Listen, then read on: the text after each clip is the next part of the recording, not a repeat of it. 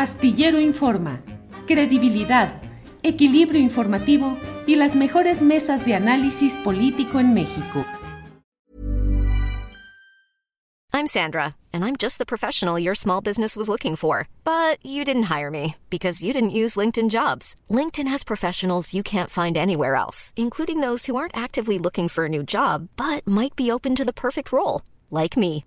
In a given month, over 70% of LinkedIn users don't visit other leading job sites. So if you're not looking on LinkedIn, you'll miss out on great candidates like Sandra. Start hiring professionals like a professional. Post your free job on linkedin.com/people today. Hey, it's Ryan Reynolds and I'm here with Keith, co-star of my upcoming film If, only in theaters May 17th. Do you want to tell people the big news? All right, I'll do it. Sign up now and you'll get unlimited for $15 a month in six months of Paramount Plus Essential Plan on us. Mintmobile.com slash switch. Upfront payment of $45 equivalent to $15 per month. Unlimited over 40 gigabytes per month. Face lower speeds. Videos at 480p. Active Mint customers by 531.24 get six months of Paramount Plus Essential Plan. Auto renews after six months. Offer ends May 31st, 2024. Separate Paramount Plus registration required. Terms and conditions apply if rated PG. Dani, buenas tardes. Hola Julio, muy buenas tardes. Buenas tardes a todos los que nos están viendo y también a Arnoldo y a Temoris, que ayer nos encontramos en la, en la marcha de Ayotzinapa. Sí, sí, vi los tweets y vi los comentarios que ambos estuvieron poniendo. Gracias, Daniela. Arnoldo Cuellar, buenas tardes. ¿Qué tal, Julio? Bienvenido, Dani, como siempre. Y Temoris, creí que andabas en Brasil.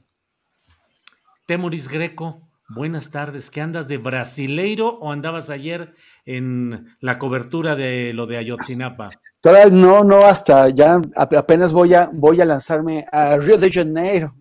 No, ayer, ayer, ayer efectivamente nos encontramos, Dan, Dani y yo, en la, pues en estos momentos de tensión, de tensión afortunadamente no, no violenta en las calles, pero sí por todas las malas noticias que, nes- que- que- que- que han estado llegando estos días. Temoris, ¿por qué no inicias, por favor? Eh, No sé cuál tema proponerte de los muchos que hay, pero bueno, pues están las filtraciones, está la renuncia de Omar Gómez Trejo, está la postura del presidente de la República respecto a estos asuntos internos. Eh, en fin, ¿qué opinas, Temoris? ¿Por dónde empezamos? Pues esto podría ser la crónica de una renuncia orquestada, ¿no? O Mm. sea, es, es un fiscal gen- general que se dedicó a sabotear. Na- Nada más para el público que no lo tiene tan claro, hay una Fiscalía General de la República encabezada por, Alejandro Gers Manero y, y adentro de la Fiscalía General hay una Fiscalía Especial, una unidad especial de investigación del caso Yotzinapa, que estaba encabezada hasta ayer por Omar Gómez Trejo.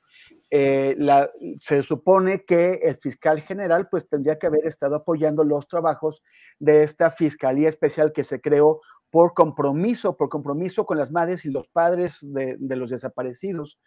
Y que, y que, sin embargo, Alejandro Gers Manero se dedicó a sabotear de una manera, pues, abierta, una, una y muy preocupante. Por ejemplo, este, hubo, se, se celebró en- inicialmente la, la detención de Jesús Murillo Caram, el ex procurador que inventó la mentira histórica que dijo, ya me cansé. Eh, eh, pero, pero también aquí ya, había, ya habíamos comen- comentado que esta detención pues fue muy mañosa. Eh, se hizo a espaldas de quienes debieron haberlo de- detenido, a espaldas de la Fiscalía Especial. Los fiscales especiales se fueron a Israel a, a discutir el tema de, de cómo traer de Israel, de cómo extraditarlo a Tomás Herón de Lucio, y todavía no estaban judicializando el caso de, de Murillo Karam porque no estaban listos. Como cualquier persona, como cualquier eh, eh, eh, fiscal serio, pues esperan a, reunir todos los elementos de prueba para te- tener una acusación sólida que no se les vaya a caer. Pero se acababan de, subir al avión en unos vuelos lar- larguísimos, cuando de pronto ya existía una orden de aprehensión solicitada y aprobada por un, por un, por, por un juez, y ya estaban deteniendo a Murillo Karam en una acción que también, como habíamos comentado aquí, pues se, se le entregó el control de la narrativa, o sea, se le, es- estaba sobre aviso, se le, se le permitió eh, eh, grabarlo, se le permitió mos- mostrarse muy preocupado por los vecinos, porque no eh, bloqueaban el tráfico y no, pues por su inminente entrada en la cárcel. Y todavía le enviaron a un agente del, del Ministerio Público que casi se hinca para pedirle perdón por, por, por tener que, que, que, que, detenerlo. Y luego eh, no, no le dan, porque no solamente estaban los fiscales especiales en Israel, sino que el encargado específico, del, el titular de la carpeta de investigación de, de Morillo Karam, se encontraba de vacaciones en Panamá. Entonces no le dan tiempo. Ellos tenían 72 horas para presentar a Morillo Karam ante el juez. Y, y, incluso podrían haber eh, pedido la, la duplicidad del, del, plazo. Pero no, antes de 24 horas ya estaba la, la audiencia de vinculación eh, arreglada. Eh, Arturo Pascual, que, el, el, que era el titular de la, de la carpeta de investigación, no, no le da tiempo de, de, regresar desde Panamá y presenta en el caso ante el juez dos fiscales que no tienen nada que ver con la Fiscalía Especial, que, que eran, que, que, pertenecen a la unidad de, de, asuntos internos y que no conocían el caso. Tan no uh -huh. lo conocían que el juez se enojó y los reprendió en público ¿Eh? frente a la prensa, los regañó por no tener ni idea de lo que estaban haciendo y ellos finalmente se, se, se disculparon. Lo, sí. que, lo, lo, que hace eso es, es, generar el peligro de que se caiga el caso de Murillo Karam porque se presenta prematuramente y mal. Sí. Pero además, como, como sabemos, les tumbaron esas órdenes de aprehensión ya giradas, muy muchas de ellas contra militares, otras contra, contra por ejemplo, contra el fiscal de, de Guerrero Iñaki, Iñaki, Blanco. Se la, la, la, Fiscalía Especial las pide y las obtiene, y la Fiscalía General le dice al juez que, que, que, que siempre no las quiere y las tumban. Y además, algo muy grave que reveló eh, Pablo Ferri es que eh, 13 agentes del Ministerio, no, de, de, la Policía Ministerial, Policía Ministerial, que estaban dedicados a, a, a, trabajar con la, con la Comisión, de, con, con, la eh, Unidad Especial, con la Fiscalía Especial, mientras estaban en Israel, estos eh, policías de, desaparecieron. Uh -huh. Entonces, cuando regresan los fiscales de Israel y preguntan por sus 13 policías, resulta o les dijeron que los habían mandado a un claro. centro en Querétaro porque están bajo sospechas de corrupción. Sí. Todo esto, y, y, además una cosa que hizo el presidente ayer, que cuando le preguntan si no se deberían reponer estas órdenes de aprehensión que tumbó la fiscalía, él dice que no, que uh -huh. porque no están incluidas en el informe de la Comisión de la Verdad. Uh -huh. el, el, el, informe, o sea, el, informe, de la Comisión de la Verdad es un apoyo para el trabajo de la Fiscalía, pero la facultad exclusiva de presentar evidencias y llevar a alguien ante el juez es de la Fiscalía Especial, no es de la Comisión de la Verdad. La Comisión de la Verdad es una comisión del Poder Ejecutivo, es presidencial. No, uh -huh. es, del, no, no, no es una comisión judicial. Claro. Entonces, el, quien, lo que debería primar es el informe o sea, perdón, es, es eh, el trabajo de la, de, la, de la, Fiscalía Especial y la uh -huh. tumbaron. Y esto claro. va a tener consecuencias, porque el presidente esta mañana lo minimizó, sí. dijo que, que, que, iban a nombrar otro fiscal como si fuera tan fácil. Cuando el fiscal especial recibió el encargo, le dieron sí. un, un, montón de gente que trabajaba en la Procuraduría de Murillo Karam como, como, como sus colaboradores. Él no podía, o sea, tenía que investigar a sus propios colaboradores. Tuvo uh -huh. que irlos cambiando, tardó meses y meses, o sea, entre que se anunció la fiscalía y empezó a trabajar, pasó un año, fue un trabajo muy largo de crear un equipo en el que pudiera confiar y que fuera capaz. Sí. Ahora ese equipo ha sido golpeado por, por Gers Manero, ha sido descabezado. ¿A quién pueden nombrar que pueda realmente trabajar con él y que ellos trabajen a gusto y tengan confianza? Y sobre todo, después de todo lo que ha pasado, ¿a qué fiscal puede nombrar Gers Manero que les dé confianza a las madres y los padres de los desaparecidos? Gracias, Temoris. Gracias, sí. Es, um, es fundamental lo que dices porque ahí está una buena parte de esa clave que no siempre tiene tan preciso la gente de respecto a esta Fiscalía Especial, esta unidad especial de litigio e investigación sobre el caso Ayotzinapa y lo que ha significado Omar Gómez Trejo como el punto de confianza del movimiento de los eh, familiares y activistas por el caso de los 43 estudiantes de Ayotzinapa, del propio GIEI, el grupo interdisciplinario de expertos independientes. Daniela Barragán, eh, independientemente de la opinión que nos des en lo general de esto que estamos hablando, ¿cómo viviste ayer la marcha? ¿Qué percibiste? ¿Cómo sentiste el ánimo de la gente? ¿Qué te llamó la atención más de todo lo que viste, Daniela? Pues yo creo que es un asunto muy doloroso y con el paso de los años ese, ese dolor eh, no, no baja, no, no se calma. Eh, ver los rostros de, de, los padres y de las madres cargando estas eh, pues lonas con el rostro de sus hijos, de verdad que el verlo así en vivo no, no termina de, de cuajar, ¿no? Es como de por qué el Estado se ensaña con esa gente y además de que le desaparece a sus hijos, las tiene ocho años sin saber qué, está pasando, sin conocer la justicia, sin poder eh, darles el derecho a tener un luto como se debe, ¿no? Entonces, verlos cansados, eh, verlos callados, porque el contingente de los padres eh, no, no grita consignas, no van callados sosteniendo estas lonas que pues ya le hemos visto durante mucho tiempo y con flores y solamente el momento en el que hablaron fue cuando se llegaron al monumento de los más 43 en el pase de lista de, los nombres de los 43 estudiantes y luego ya, ya en el meeting y lo que es evidente es que están enojados. Eh, yo, yo sí los vi eh, molestos e incluso también como contradiciendo esta parte tanto de Encinas que le empujó un poco más el presidente López Obrador al querer como... Em, dividir el movimiento entre los que estaban elevando la protesta y ellos porque desde el abogado Vidulfo Rosales, que cuando dio entrevista a medios, él dijo, están muy enojados los padres porque las decisiones que se están tomando van a contracorriente de las promesas que se les hicieron desde el inicio de la administración de, López Obrador y en concreto en la, eh, previo a la, bueno, cuando se presenta el informe, ya el informe final de la Comisión de la Verdad.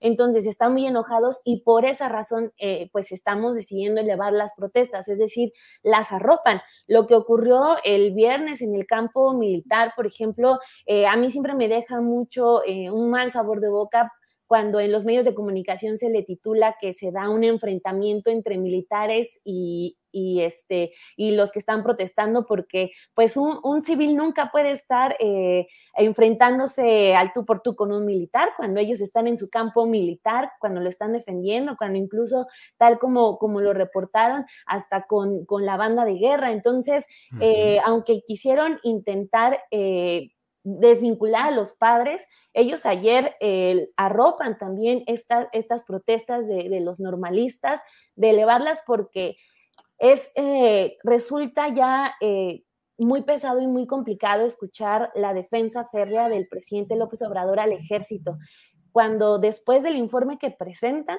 esta consigna eh, que lleva ocho años de que fue el Estado y de que fue el ejército, o sea, es, lo que tenemos, es lo que resultó ser esta exigencia que pudo haber sonado una consigna de las marchas, una consigna más, no, o sea, ya el informe eh, sustenta que sí fue el Estado, que sí fue el ejército, entonces ahorita estar escuchando... Eh, lo de las, eh, las órdenes de aprehensión que está desechando la fiscalía contra miembros del ejército, está escuchando cómo también el, este general que está, que está señalado como quien presuntamente desapareció y mató a, los a seis estudiantes, pues está dando entrevistas a medios de comunicación y acusando a Alejandro Encinas.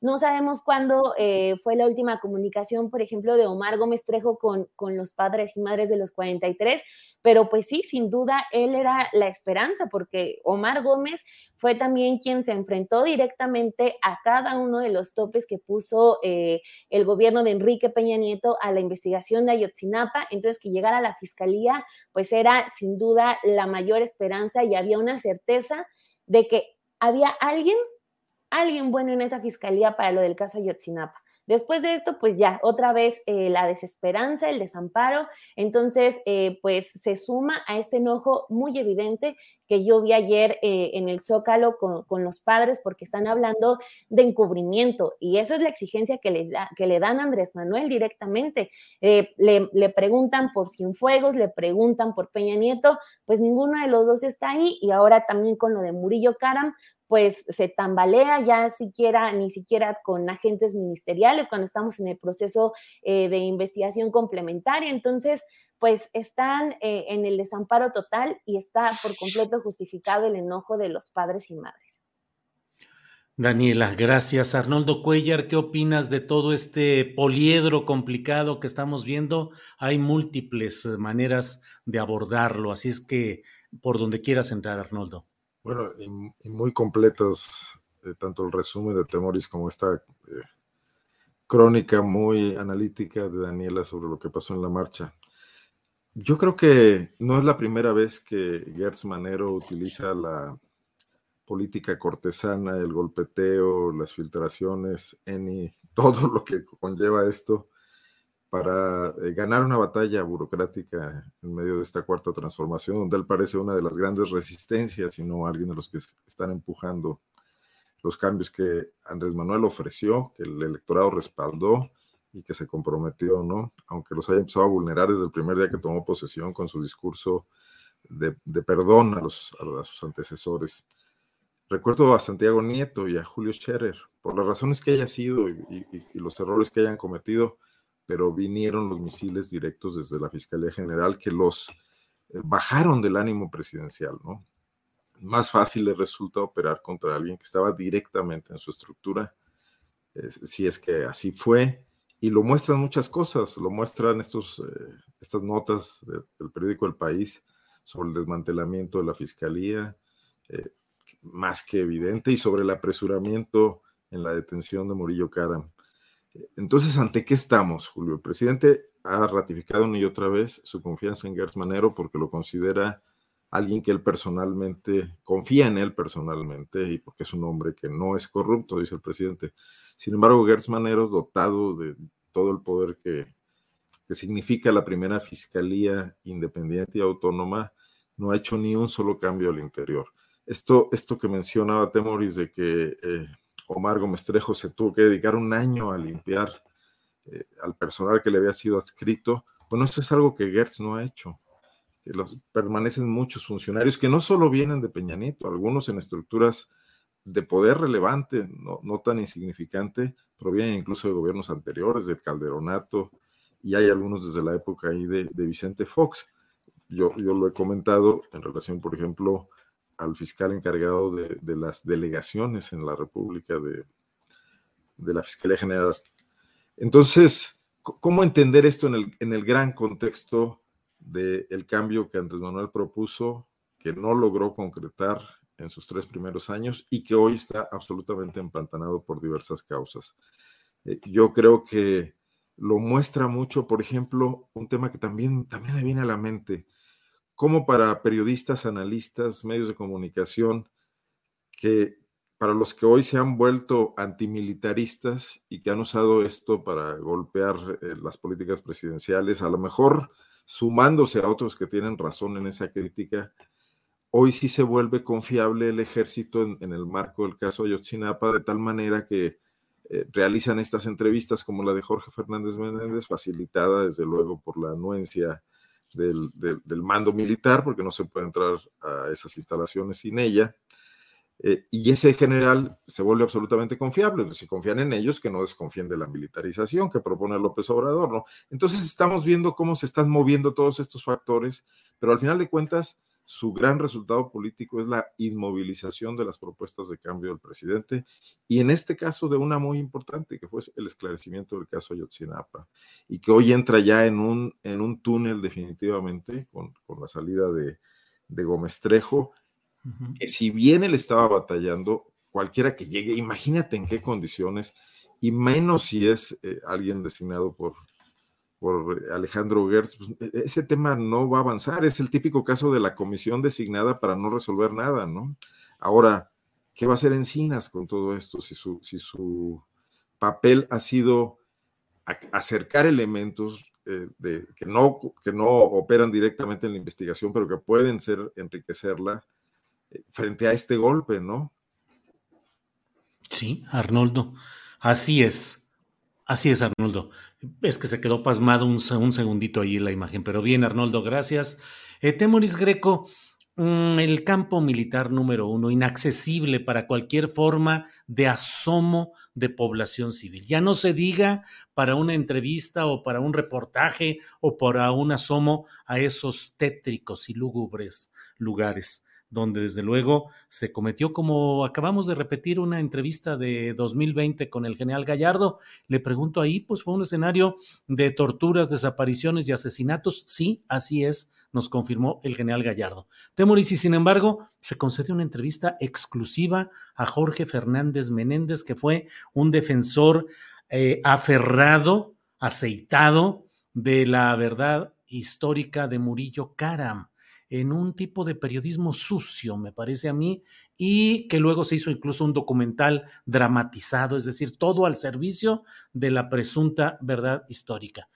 En términos políticos, ¿qué te sugiere el hecho de que se haya autorizado una entrevista exclusiva con el general José Rodríguez Pérez, el principal mando militar acusado de eh, bueno, no el principal, porque falta el otro, Saavedra, que está, que se no está, no, se ha entregado o no ha sido detenido, pero bueno, uno de los principales responsables de lo de Ayotzinapa, la Sedena, el ejército, el secretario de la Defensa Nacional, le autorizan a Fernández Menéndez, defensor de la verdad, murillista, que haga una entrevista exclusiva para la versión y la autoexculpación de este general. ¿Qué significado político le das, Temoris?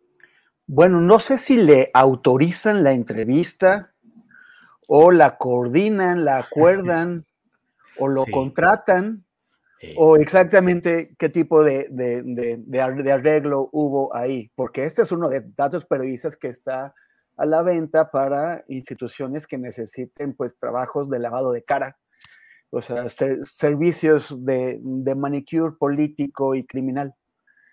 Y, y, pues él lo provee. Recordemos que, con, que, en este trabajo que, que, mencionas, eh, él lo llama documental, pero en realidad es una ficción. O sea, están utilizando la verdad histórica de, de Murillo Karam para presentarla. O sea, contratan actores, porque además mediocre. O sea, contratan actores que eran estudiantes de actuación de televisión azteca, que trabajaban con este otro mercenario que se llama Raúl Quintanilla Mm. este, eh, los, los contratan a, a, chicos de la condesa para representar a estudiantes eh, indígenas campesinos de la Sierra de, Guerrero y para autoincriminarse, para que, para que en su película reconozcan los estudiantes de Yotzinapa que sí son criminales. O sea, es toda una, una, una, una, falsificación. Este tipo es, no tiene eh, escrúpulos, puede decir cualquier cosa y ahora presenta al, al general Rodríguez Pérez, el general, ya el, día de hoy, por si alguien dice, ay, es la izquierda la que está inventando cosas, el día de hoy Reforma sacó, ya lo había hecho antes, pero hoy vuelven a sacar en su portada eh, eh, elementos que indican que el batallón 27, comandado por este mismo señor, por ese mismo, eh, entonces coronel, ahora general, está totalmente metido con, con, el imperio criminal que se, que se hizo en Iguala y los, y los los eh, civiles armados, los, los delincuentes, hablan de su relación con marinos y con militares como si fuera cualquier cuate, o sea, son, son, hay una imbricación enorme. Antes pensábamos que el, que el batallón 27 solamente ordenaba las cosas y que los civiles y los policías hacían el trabajo sucio, ahora vemos que el batallón 27, encabezado en ese momento por Rodríguez Pérez, se mete totalmente a las actividades criminales, al tráfico y a, las desapariciones y los asesinatos.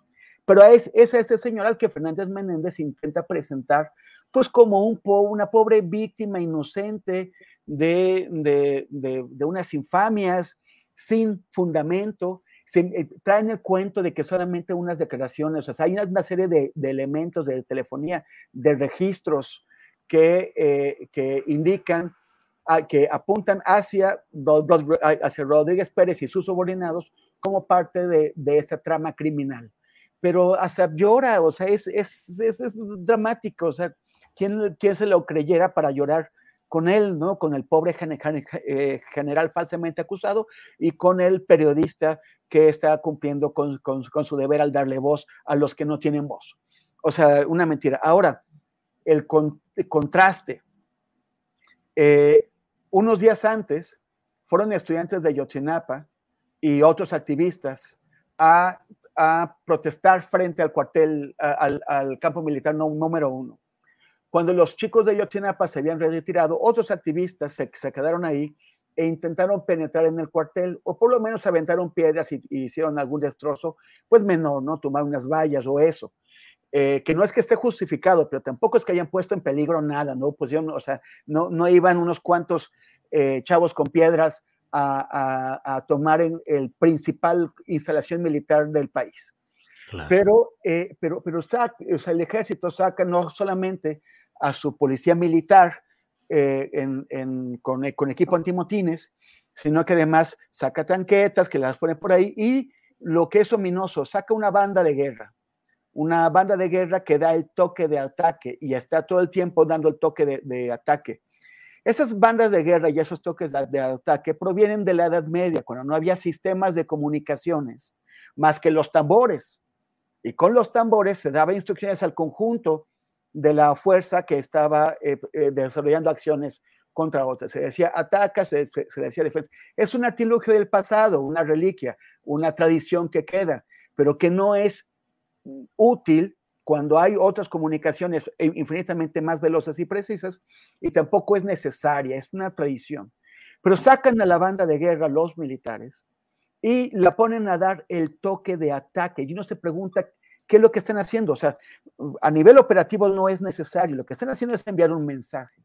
Y ese mensaje se lo envían a los muchachos que están aventando piedras ahí, o se lo están enviando a los civiles de México, a la sociedad, en un momento en el que se está poniendo al ejército bajo control, en control de la seguridad pública.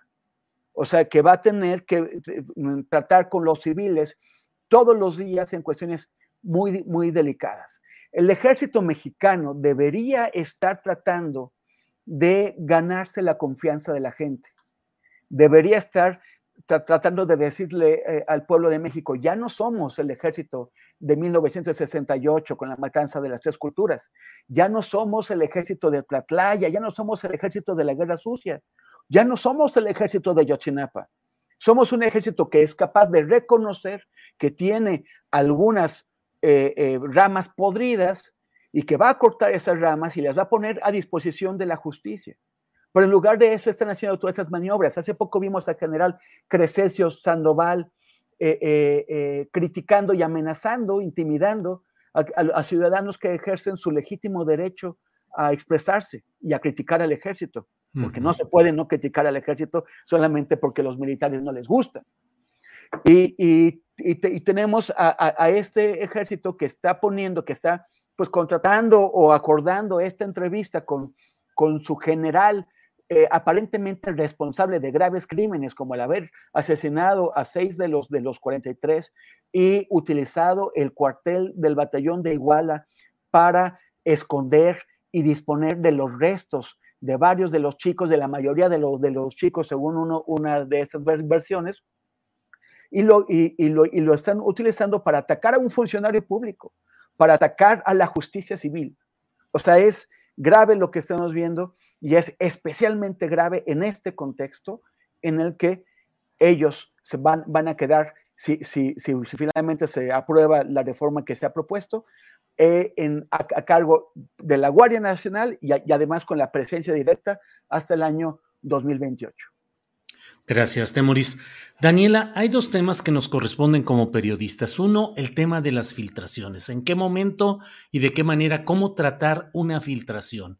Todos recibimos con frecuencia filtraciones mayores, menores, importantes, no importantes, pero gente que busca hacer llegar información al periodista y que con mucha frecuencia dice, pero no puedo dar mi nombre porque hay represalias, o bien los que te dicen, pues bueno, yo soy funcionario, soy alto funcionario y doy a conocer esto. ¿Por qué razón? Pues porque quiero que se hagan las cosas bien, en fin, aunque con mucha frecuencia, pues estas filtraciones de alto nivel y de personajes eh, relacionados con asuntos de alto calado en el nivel público, pues lo hacen para perjudicar a cierto eh, ciertos hechos o ciertos personajes o para favorecerlos. ¿Qué hacer ante las filtraciones? ¿Qué opinas de ese tema en, en particular? De entrevistas como la que se ha dado en el campo militar. No sé si ya pediste, Daniela, que te den también la oportunidad de hacerle una entrevista exclusiva ahí a los militares encarcelados. Daniela. No, hombre, ni, ni en sueños, yo creo que eso, que eso se da. Eh, yo, yo estaba pensando ahorita que este, todo este discurso que ya lleva el presidente López Obrador desde que llegó en contra de los medios tradicionales, parece que no, ha, eh, no lo han escuchado muy bien las dependencias porque ocurre esto que se van a este canal que es el 40, que es de TV Azteca, y, ocurren estas cosas así del general casi al borde de las lágrimas, que es impresionante, o esta entrevista que causó mucha molestia de eh, la secretaria de gobernación en Televisa, donde tiene un, un, evento ahí bastante bochornoso, pero pues al final de cuentas son eh, funcionarios y son las dependencias públicas buscando a, ese tipo de medios de comunicación. Parece que en ellos no ha llegado todo el discurso del presidente López Obrador eh, de esos eh, medios oficialistas o pasquines, como, como él les llama, pero pues igual ya, este, como que ahí la, narrativa que ellos quieren dejar, pues es esta, ¿no? La que limpia caras, la que pone la lagrimita ahí de, ay, mira, pobre general, este, eh, ya está arrepentido o él no es culpable de nada. Muy, muy de telenovela, entonces, pues igual también tendría haber un cambio, pues ya no solamente de la sociedad para eh, evaluar qué medios son los que consume, sino de las propias dependencias de a qué medios son a, a, los que busca para difundir ciertos mensajes. Pero bueno, o sea, eso por un lado de, de la entrevista esta de, del señor eh, Jorge Fernández. Y lo, otro, lo de las filtraciones, eh, pues sí es muy complicado. Ya a estas alturas, después de lo de la renuncia de Omar Gómez Trejo, ya uno no sabe pues de dónde vino eh, la, la, filtración, pero lo que sí creo es que vino a complicar las cosas. Y ahí es cuando eh, nos podemos poner a debatir sobre esta ética periodística que es un tema del que poco hablamos, pero tendríamos que hablar cada vez más, más y más seguido. O sea, incluso las filtraciones no son malas, porque incluso están en, eh, en, en libros en, eh, de periodismo, en, eh, apenas vi un artículo de la Fundación Gabo en la que habla cómo, cómo un periodista puede y debe abordar las filtraciones, porque uh -huh. cuando llegan estos documentos, pues uno primero debe verificarlo, ¿no? Es como lo, que, lo que dicta el manual primero se verifica, pero después también tiene que haber como eh, un, un, debate. Eh, en, entre los equipos, entre por más grandes o pequeños que sea, siempre tiene que haber un debate sobre la pertinencia, porque no podemos eh, actuar como si una filtración llegara eh, siempre por, eh, de manos de una persona que está interesada porque se haga algo bien, ¿no? O sea, siempre hay un interés de quien decide filtrar un documento. Entonces, esa parte se tiene que poner al mismo nivel de la importancia que tiene la información que se tiene que publicar. Entonces, eh, pues en un caso tan complicado, a mí eh, de verdad sí, sí puedo decir que fue, eh, se, se, sintió como un poquito de coraje, porque el caso de Ayotzinapa ha costado mucho trabajo. Y, lo decía hace rato, ha costado muchas lágrimas, ha costado la vida de todas esas familias que ya se vuelca a, a, buscar a los hijos, a buscar justicia, a sentarse en reuniones, a aguantar reuniones con, este, con funcionarios buenos, malos. Y entonces uno dice, ¿de verdad valía la pena? Eh, si se va uno al informe eh, testado, tal como lo, presentó al público en general la, este, eh, la Comisión para la Verdad, pues están los mismos datos, está esta, esta, eh, esta crónica sobre cómo está implicado el ejército, sobre estos seis muchachos que continuaron vivos después de la noche de Iguala, y el publicar en Twitter las conversaciones de WhatsApp es como... Mmm, no era necesario, o sea, uno puede hacerlo siempre, eh, siempre y cuando, digo, a lo mejor y, y algunos pueden opinar que no es del todo correcto que eh, los periodistas también eh, mezclen una parte del sentimentalismo o algo así, pero este caso de Ayotzinapa, desde mi punto de vista, lo amerita.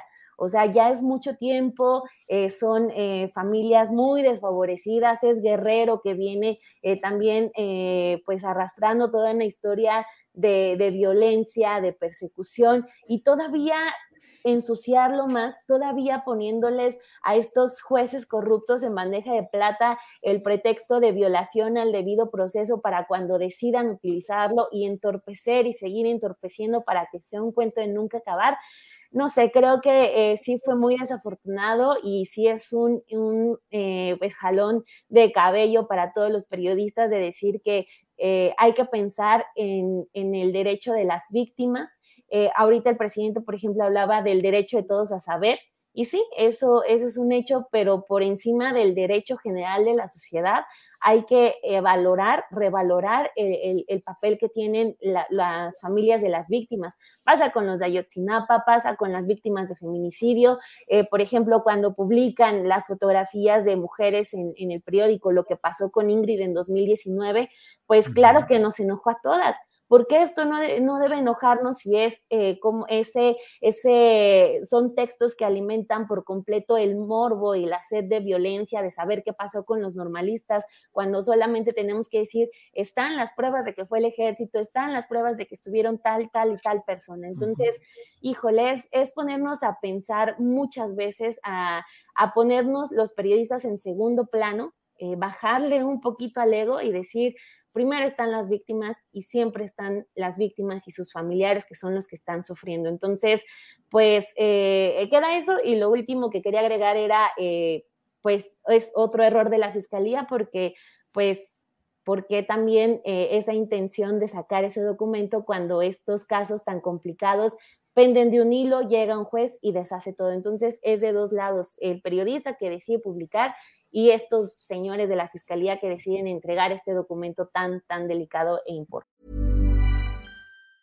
Hi, I'm Daniel, founder of Pretty Litter. Did you know cats tend to hide symptoms of sickness and pain? I learned this the hard way after losing my cat, Gingy. So I created Pretty Litter, a health monitoring litter that helps detect early signs of illness by changing colors, saving you money and potentially your cat's life. Pretty Litter is veterinarian developed, and it's the easiest way to keep tabs on your fur baby's health right at home. Go to prettylitter.com and use code ACAST for 20% off your first order and a free cat toy. Terms and conditions apply. See site for details. Hey, it's Ryan Reynolds, and I'm here with Keith, co star of my upcoming film, If, only in theaters, May 17th. Do you want to tell people the big news? All right, I'll do it. Sign up now and you'll get unlimited for $15 a month in six months of Paramount Plus Essential Plan on us. Mintmobile.com slash switch. Upfront payment of $45 equivalent to $15 per month. Unlimited over 40 gigabytes per month. Face lower speeds. Videos at 480p. Active Mint customers by 531.24 get six months of Paramount Plus Essential Plan. Auto renews after six months. Offer ends May 31st, 2024. Separate Paramount Plus registration required. Terms and conditions apply if rated PG.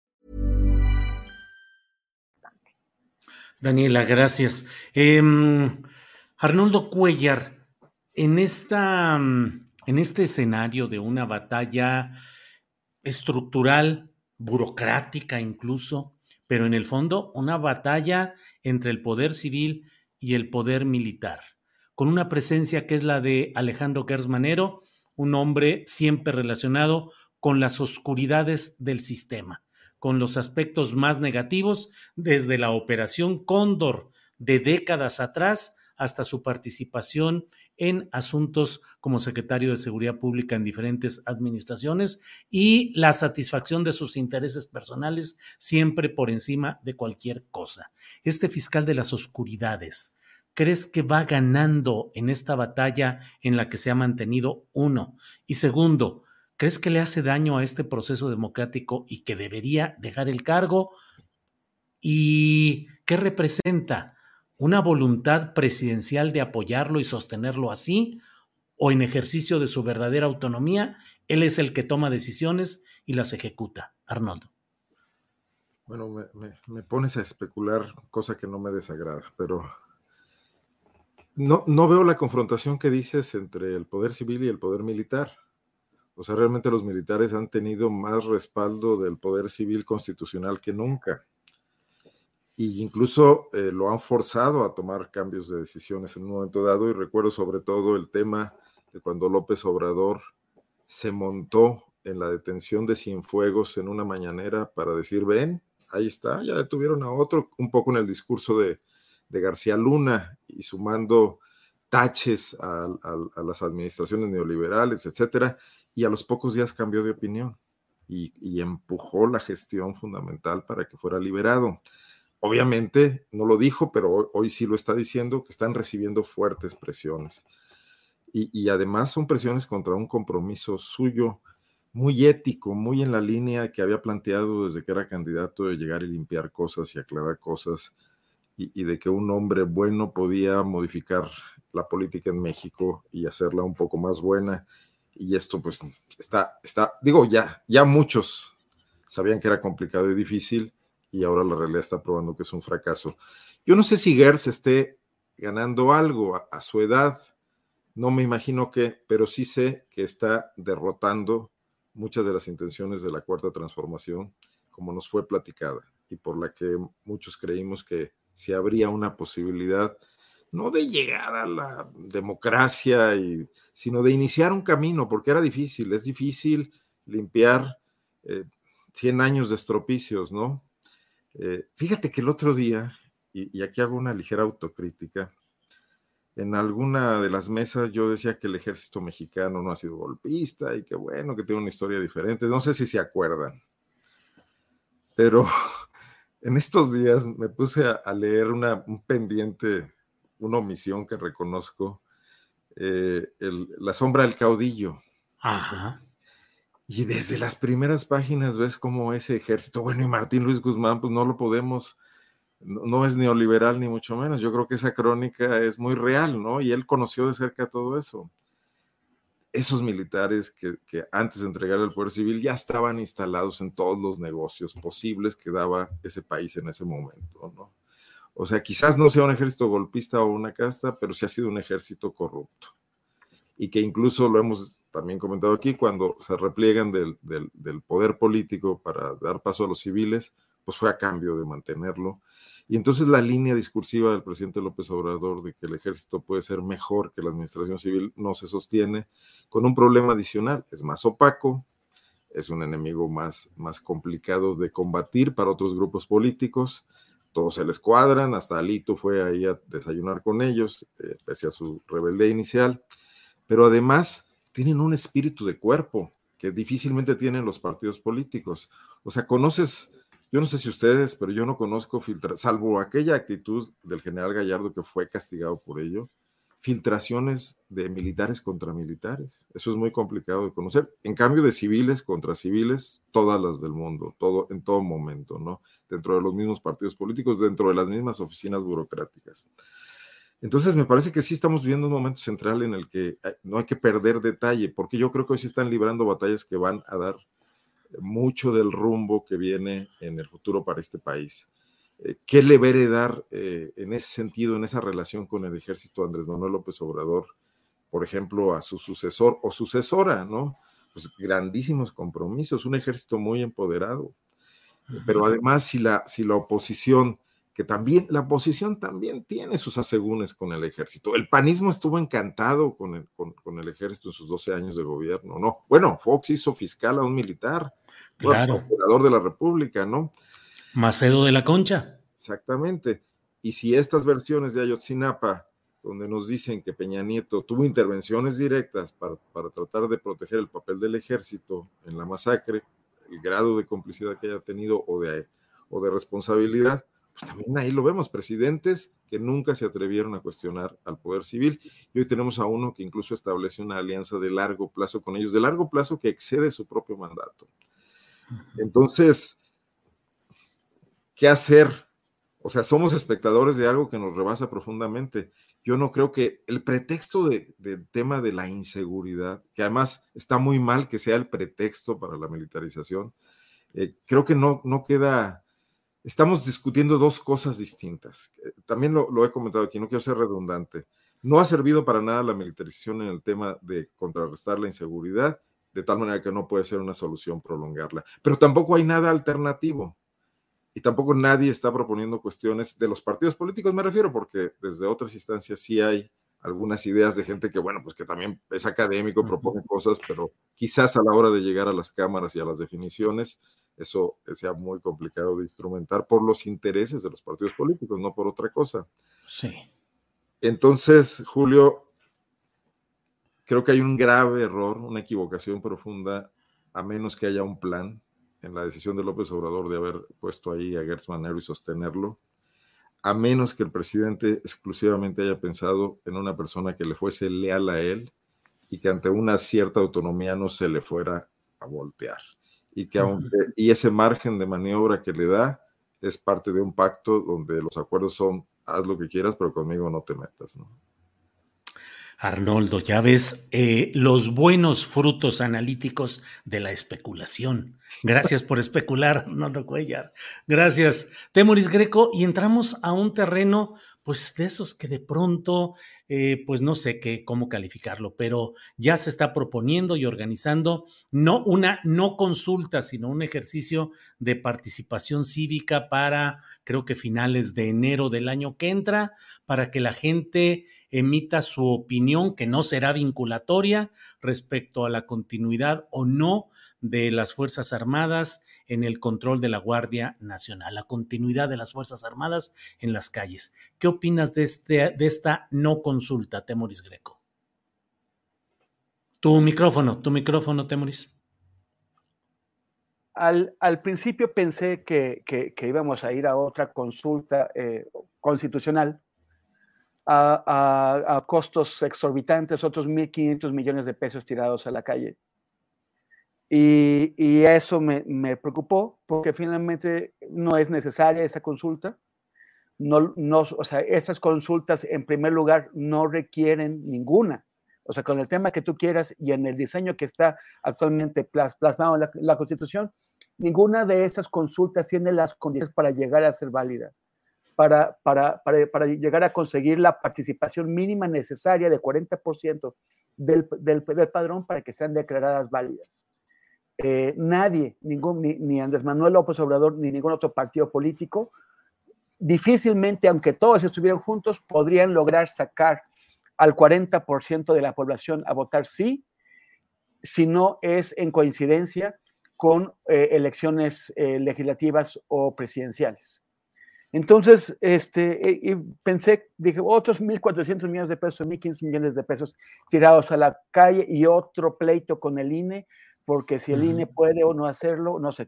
Bueno, lo van a hacer, va, va, a ser una consulta de, opinión no vinculatoria, lo cual pues incide más en el tema de que no va a servir para lo que se promueve, que es hacer esta transformación eh, constitucional.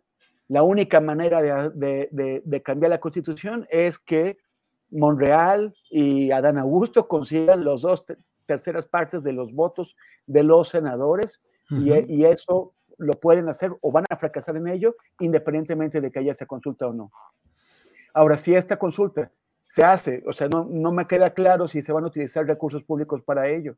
Si se usan recursos públicos para ello, pues va a ser difícil justificarlos en algo que finalmente no va a producir un resultado tangible para el, para, para el país, un beneficio.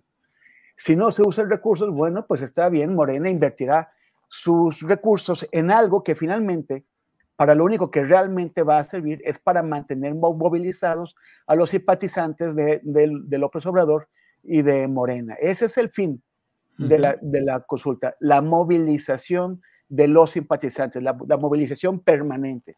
Ese es el fin de, de ese y de muchas otras cosas, como incluso de la mañanera.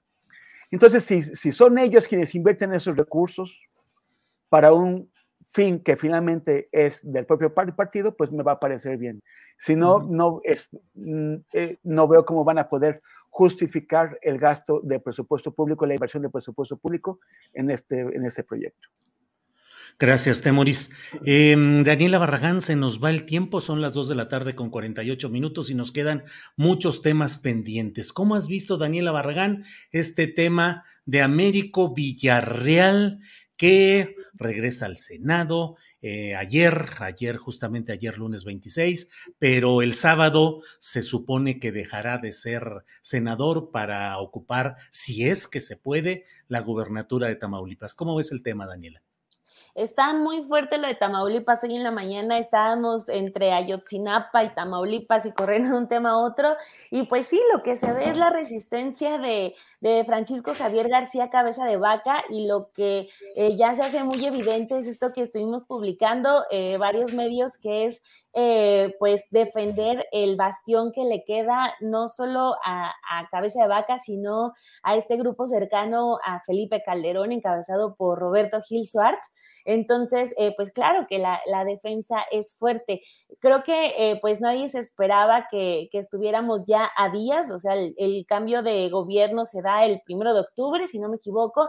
Entonces, pues son horas muy intensas las que se van a dar allá pero eh, lo que sí, lo que sí estoy eh, viendo, porque estoy haciendo justo una nota sobre eso ahorita, es que eh, esto en lugar como de levantarle un poco la cara a cabeza de vaca, está haciendo todo lo contrario, o sea, con quien he hablado ya lo ponen en un nivel peor a, Eugenio Hernández, a Yarrington, que eran como los, los símbolos de la corrupción de los más eh, fuertes en México y ahorita ya lo ponen incluso peor que, ellos. Entonces, en este estado en el que gobernaba el PRI también desde, desde 1929, que llegó eh, cabeza de vaca con este lema de somos vientos de cambio, pues parece que nunca, nunca cuajó.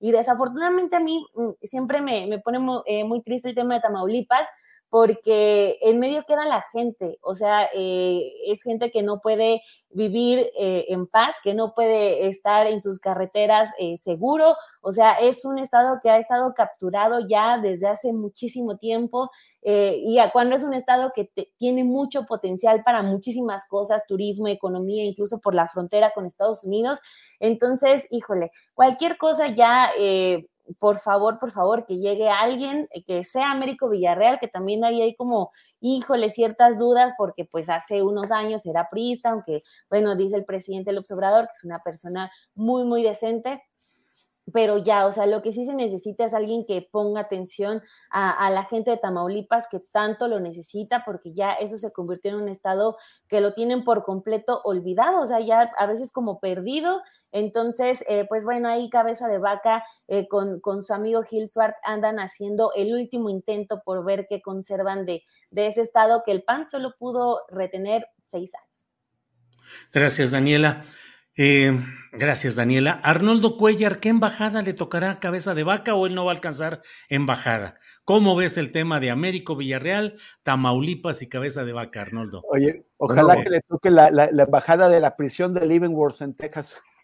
Pues, bueno, yo creo que estaría más a gusto en este penal de alta seguridad en Ocampo, Guanajuato, dada la cercanía que hay con unos viñedos que, que de los que es poseedor en San Miguel Allende, y está más o menos allá no tan lejos, ¿no?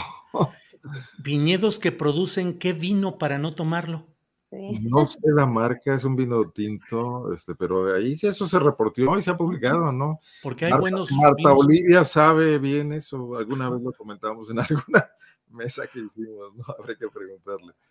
Y apareció, ha aparecido acá, acuérdate que gobernaba Luis Alberto Villarreal, que también es su cuate, que es de esa y, fueron a inaugurar esos viñedos hace algunos años. A lo mejor apenas están madurando las uvas, pero bueno.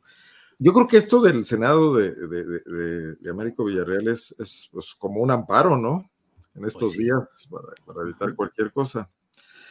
Pero, bueno, Julio, el, estuvo aquí Marco Cortés el fin de semana, en Guanajuato, porque fue, fueron los informes de varios alcaldes entre ellos la que es su precandidata a la gubernatura, que es la alcaldesa de León, Alejandra Gutiérrez. Y desde aquí lanzó críticas fuertes contra López Obrador en estos días y una de ellas fue que le tenía envidia a Guanajuato. Y bueno, quiero decirte que en septiembre va a andar rozando los 400 asesinatos otra vez en, Guanajuato capital. Han sido fines de semana y semanas de, cercanos a los 100. Creo que se mencionó en la mañanera de nueva cuenta hoy, además de o sea que, ustedes voltean y ven Tamaulipas y dicen que, terrible asunto, pero hoy Guanajuato tiene más violencia que Tamaulipas, incluso. Esta es la que conocemos, porque aparte están las extorsiones y otro tipo de cosas que están en la cifra negra, ¿no? Entonces yo creo que en general el, país sí está entrando a una dinámica que, que, ya rebasa incluso ampliamente la capacidad de análisis, porque mientras discutimos ¿Qué, hacer con esto de la Guardia Nacional? ¿Qué está pasando en Tamaulipas? Donde ya la política está ensartada en, la, en la guerra también de las acusaciones mutuas de vinculaciones al crimen organizado. todo se va desgranando de una u otra manera hacia allá. Y, no hay manera de escaparse. O sea, los, en Guanajuato ya tenemos alcaldes que evidentemente tienen nexos con, con organizaciones del crimen organizado y eso todo el mundo lo calla. Y, nadie toca el tema y todo el mundo se hace pato al respecto, ¿no? Entonces, más bien, ¿para dónde va el país? Más allá nada más de, Tamaulipas, porque rascas tantito, bueno, ya vimos Guerrero, ¿no? donde la gran disputa de los explicadores oficialistas de Ayotzinapa es si fueron los locales o fueron los nacionales que luego fueron a encubrir a los locales. Pero no, no amerita eso así como que dedicáramos más, más tiempo y más capacidad de análisis a revisar qué viabilidad política tenemos cuando el país está inundado de este tipo de cosas, donde ya no importan las, las, las franquicias políticas porque de una u otra manera ya más bien son los cárteles con los que se identifican los políticos lo que importa.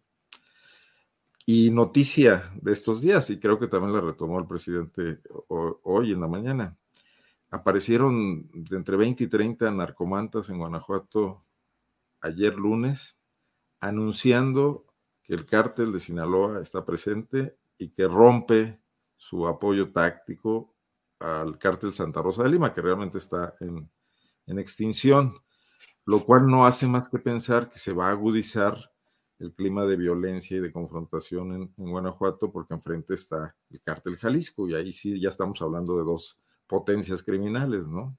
Sí, sí, sí. Que probablemente pues sea lo que está prefigurando esta nueva alza en los asesinatos que vimos en septiembre. Los cárteles como nuevos partidos, perdón. Más este detalle que era de lo que iba a partir se me olvidó que Marco Cortés vino a decir que AMLO le tiene envidia a Guanajuato y que por eso ataca a su fiscal. Bueno, pues Arnoldo, muchas gracias. Son las 2 de la tarde con 56 minutos. Nos queda tiempo para unos dos minutitos de postre cada cual, lo que desea agregar. Temoris Greco, lo que desees añadir, por favor. Pues nada más comentarles a, las, a ustedes y a las personas que amablemente nos están siguiendo que, bueno, sí, me, voy a Brasil, no a la playa ni a las caipiriñas, sino a cubrir el, proceso electoral que viene muy interesante. Este, se enfrenta el expresidente Lula, que es de izquierda, con el actual presidente Jair Bolsonaro, que es un protofascista o un fascista de derecha, misógino, homófobo, eh, eh, totalmente eh, represor, militarista, enamorado de la, de la, violencia y de las armas, y, y, que además ha amenazado, él fue electo, en Brasil ya tienen varios años utilizando las urnas electrónicas, uno no llena un papelito y le hace tache, sino que eh, pone su opción en una como calculadora grandota. Y, con, con, esas urnas electrónicas fue electo Bolsonaro, pero ahora, al mejor estilo Trump, eh, quiere hacer quiere crear sospechas sobre el proceso electoral diciendo que esas urnas pues no son confiables. Y está intentando también poner el proceso electoral en manos del ejército. Eh, está el temor de que intente algún tipo de golpe de, Estado para, para, para, desconocer una, una derrota electoral. Y por el otro lado, Lula, de una manera que a muchos no habrá contentado, pero que puede, que puede ser eficaz, ha realmente creado una gran coalición de todos aquellos demócratas que están en contra del fascismo de Bolsonaro. Y eso incluye haber colocado como candidato a la vicepresidencia a uno de, sus rivales de toda la vida por la derecha, a Geraldo Arning, un exgobernador, un viejo zorro político de la, derecha. Entonces, esto parece haberle quitado eh, o estar reduciendo la capacidad de maniobra de Bolsonaro eh, para, para, hacer este desconocimiento electoral eh, y, aferrarse al poder, pero en Brasil hay dos vueltas eh, de, de, de, las, de, las, votaciones. En la primera vuelta, si nadie consigue el 50% más uno de los, de los votos, los dos principales candidatos se van a la segunda vuelta. Y eso podría permitirle a Bolsonaro profundizar la, la, la, polarización y, y, y entonces sí reunir fuerzas con el fantasma de Lula terrible y tratar de intentar este, este eh, golpe de Estado. Las encuestas indican que Lula está como así entre que puede ganar en, primera vuelta por panzazo o perderla de, de, de panzazo también. Es, está este, pues muy reñido el tema, muy emocionante, pero sobre, sobre, todo peligroso porque sí puede degenerar en violencia. Entonces, este, bueno, pues estaré cubriendo des, desde allá eh, todo lo que publique, lo voy a comunicar, a, poner en mis redes. Eh, les recuerdo en Twitter y en Instagram en arroba temoris y en facebook.com diagonal temoris y deseenme suerte porque sí va a estar peliagudo esto. Claro que deseamos suerte, éxito y mucho, mucha visión profesional, como siempre, para este proceso histórico y tan importante, Temoris, que te vaya muy bien. Daniela Barragán, postrecito, por favor. Pues eh, sí, todo el éxito del mundo a, a, Temoris y pues sí, tómate una caipirinha, aunque digas que no. Pero... Sí, sí, aunque diga que no. Así sí, tómate un par. Pero bueno, mi postrecito era, pues siguiendo con el otro tema de lo del campo militar, les quiero recomendar una crónica que escribió Marcela Turati sobre la entrada de los familiares y de víctimas directas de la guerra sucia eh, en su portal que se llama ¿Dónde van los desaparecidos? Es una muy, muy buena crónica. Bueno, la pluma de, Marcela Turati siempre es exquisita, pero este, esta crónica está muy buena porque pues están en el proceso de, reconocimiento después de tantos, tantos años de exigir acceso al campo militar. Pues ahí Marcela nos cuenta de cómo eh, pues una mujer que ya tiene ahorita 49 años, llevó al campo militar eh, un, vestido de cuando ella era bebé que tenía ocho meses, que es cuando se llevan a su papá y lo, lo, meten ahí al campo militar. Y ahorita pues están en el reconocimiento de las celdas, de donde los llevan a torturarlos. Y ahorita ya hay frontones, ya hay otras cosas. Y bueno, este, esta entrada eh, de la Comisión de la Verdad también se está topando como con eh, mucha eh, mala hazaña de, de los miembros del ejército. Entonces, pues aunque tenemos ahorita el caso de Ayotzinapa, imagínense todavía venimos arrastrando ese episodio de la guerra sucia, así que pues les recomiendo yo esa lectura de Marcela Turati y está en su portal de A dónde van los desaparecidos. Sí, Daniela, ya me asomé rápidamente, es a dónde van los desaparecidos, todo corrido, a dónde van los desaparecidos.org y está en las historias. Dice, ante militares, sobrevivientes de desaparición reconocen, entre comillas, dos sitios de tortura en el campo militar número uno. Gracias, Daniela. Arnoldo Cuellar, postrecito, por favor. Bueno, no quiero quitarle lectores a dónde van los desaparecidos, pero la misma crónica también la retomó Poplav. bueno, Daniela, ve nada más, Daniela. Aquí. No, no tenemos ahí acuerdo, como tenemos con sin embargo. En cualquiera de los dos, ustedes me. Sí, sí, sí, claro, claro, hombre, claro. Adelante, Arnoldo. Yo no quiero felicitar a Temoris, sino felicitar a Julio, porque vamos a tener enviado en Brasil, Julio. No, no, no, su representante no, no hemos podido. Y avanzando a pasos agigantados. No hemos podido todavía arreglar nada en ese asunto. Espero ya fuera de cámaras, ya que podamos ver qué es lo que hacemos, Arnoldo. ¿eh? Ajá, este, este comentario es para, para, para, ablandarme, ¿no? Sí, sí, para ablandarte, sí. Temoris, por favor, digo, Arnoldo. Pues sí, así están las cosas. Arnoldo, ¿algo en especial o vamos Nada cerrando? Más, cerrando con un tema que ya abordamos, que Daniela trató muy bien. Ese debate que tenemos que seguir dando como medios de comunicación del papel histórico al que hemos estado sometidos y no sometidos involuntariamente, a veces alegremente, de recaderos del poder, ¿no? Creo que todavía hace falta mucho seguir, creo que a todos nos ha pasado, creo que hay que seguir reflexionando y me pareció muy bien todo el debate que se suscitó en torno al artículo en reforma de Penilei Ramírez, cosas que antes no ocurrían bajo la vieja lógica de que un perro no come carne de perro, etcétera, sí lamento que se dé en medio de una polarización política, porque esto también no contribuye mucho a profundizar ese análisis y, y hay demasiados atrincheramientos en posturas poco analíticas. ¿no? Nada más dejarlo ahí. Y gracias como siempre. Al contrario, gracias a los tres. Son las tres de la tarde con tres minutos. No se vayan porque regresamos ahora con Adriana Buentello. Pero Temoris, gracias y buenas tardes. Muchas gracias. Nos que vemos tengas en... muy buen viaje. Gracias, gracias. Nos vemos y ojalá me llegues al precio. Ay, sí. Ahí arreglamos de ratito con tu representante. Órale, no, Temoris. No ¿Eh? tengamos que hacer cooperache, Daniela, todo está bien. Sí, sí. Que tengas buen viaje. Buena cobertura, gracias, Temoris. Gracias, gracias. Daniela, gracias y buenas tardes. Buenas tardes, saludos a todos. Un placer, Julio, Temoris, Arnoldo y a toda la gente que nos vio. Muy bien. Arnoldo Cuellar, gracias y buenas tardes. Como siempre, Julio, un gusto estar aquí en esta mesa y bueno, aquí nos vemos la próxima semana y leeremos las crónicas de Temoris con fruición. Fruición. Te, cambio, te cambio la, la, cobertura por unas chelas. Ah, no, pues entonces ya estuvo. Nos vemos en el Covadonga con Arnoldo, con Daniela, con Temoris y con quienes sea necesario. Ahí está.